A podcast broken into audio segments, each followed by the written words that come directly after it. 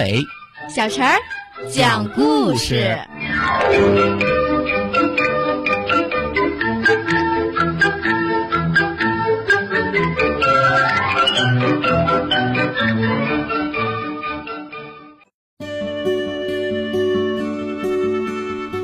请听故事：小雨点儿来过了。小雨点儿迈着轻快的脚步来了。小雨点打在熊猫黑眼圈院子里的大树叶上，噼啪噼啪。熊猫睡着了，它不知道。小雨点轻轻的敲打着熊猫的窗户玻璃，叮咚叮咚。熊猫睡着了，它不知道。小雨点从熊猫家里院子里结着伴，哗啦哗啦流进了门前的小溪里。熊猫睡着了，他还是一点儿不知道。雨停了，熊猫黑眼圈睡醒了，他伸了个懒腰走出屋子。嗯，门外的空气好清新，好湿润。熊猫伸出手掌说：“哎，谁来过了？”嗯。谁来过了？院中的大树说：“小雨点儿来过了，它把我的每片树叶啊都洗得清脆漂亮。”小窗户说：“小雨点来过了，它把我的玻璃擦得明明亮亮。”门前的小溪说：“小雨点来过了，瞧，它送了我多少小浪花，我要快快向前流淌。”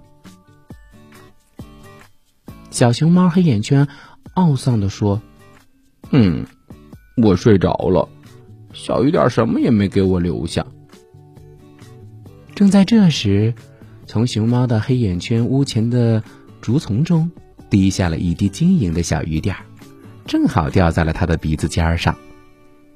又有一滴掉在了它的脚趾上。熊猫黑眼圈低头一瞧。他家竹丛前湿润的泥土里钻出几只嫩嫩尖尖的小竹笋。